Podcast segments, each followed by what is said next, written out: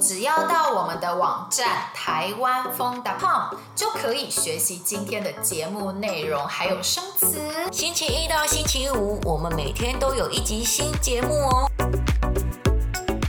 今天我们想要来聊台湾一部很有名的电影，那就是《海角七号》。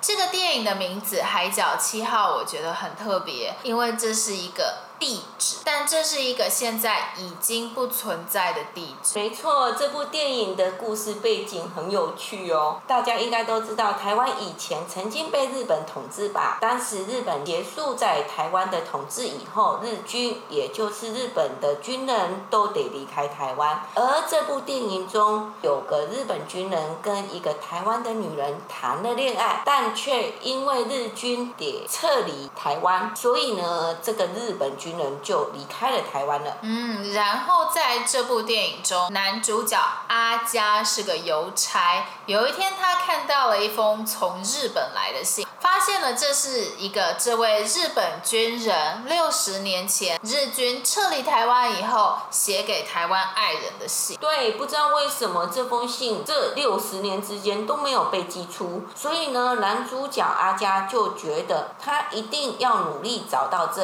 个台。湾人帮这个已经离开台湾六十年的日本军人传达他的感情，因为啊，离开台湾那么多年，他也已经在日本组了家庭，所以就没有办法把给台湾爱人的信寄出了嘛。好像是这位日军过世以后，他的女儿发现了这些信，所以才寄到了台湾。真的是有一点悲伤，但是又有一点温暖的一部电影。在这部电影中的男主角阿佳。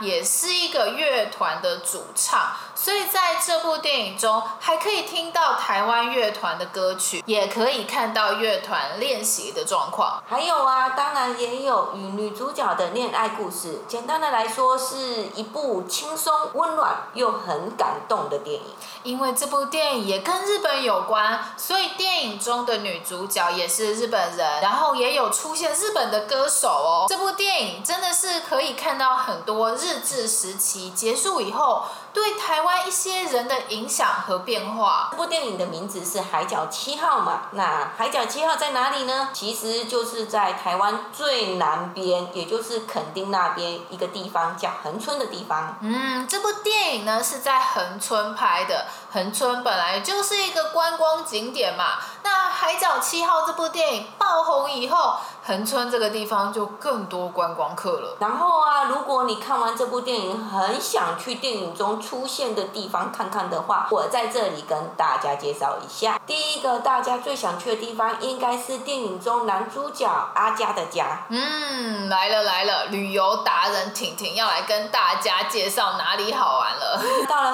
除了可以去海边游泳，哦，玩一些水上活动以外，当然要去一些景点看看啦、啊。然后阿佳的家屋龄已经有一百年了哦，一百年呢，在台湾超少的。对，在台湾很少有房子到一百年吧。对，嗯、但是呢，屋主还是很细心的将房子打扫干净。现在大家可以去那边拍照。这个屋子里面呢，阿佳的房间装饰都没有变过，所以可以看到电影出现的场景，感觉真的可以去拍个照片哦。然后啊，里面好像也是一个礼品店，就是可以买一些可爱的小礼物。哦啊，阿佳的家隔壁啊是一家完美餐厅，嗯，叫婆婆厨房。哦，好可爱的名字。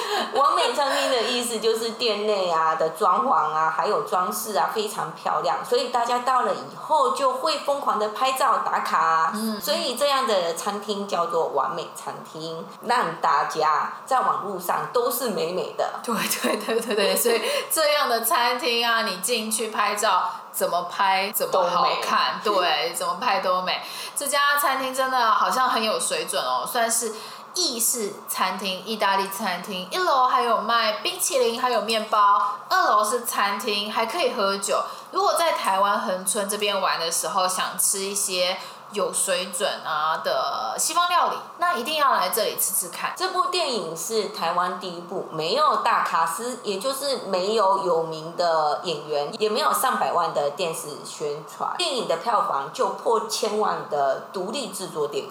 票房就是电影票卖的情况。如果很多人去看，卖出的票很多，那么这部电影的票房就很好。这部电影票房破千万，但你知道吗？这部电影的导演魏德胜啊，他为了拍电影抵押了房子。负债三千万元，哇！他为了自己的梦想抵押了房子，跟银行借了三千多万块，真的是太佩服了。但其实啊，在《海角七号》这部电影以前，电影导演魏德圣呢，最想拍的电影是一部叫做《赛德克巴莱》的电影。赛德克巴莱是一部跟原住民有关的电影。赛德克巴莱在台湾原住民语的意思是真正的。的人，导演魏德胜想传达原住民为什么能骄傲，而且坚强的生存到现在。所以想要拍一部电影给大家看。那个时候他没有任何的收入，但却自掏腰包，也就是花自己的钱拍了五分钟跟这部电影有关的预告，并且发起了网络募款的活动，希望有人看了这部五分钟的预告后会对这部电影有兴趣，便捐款给他。嗯，但是呢，很可惜，他在网络上发起募款活动一年之后。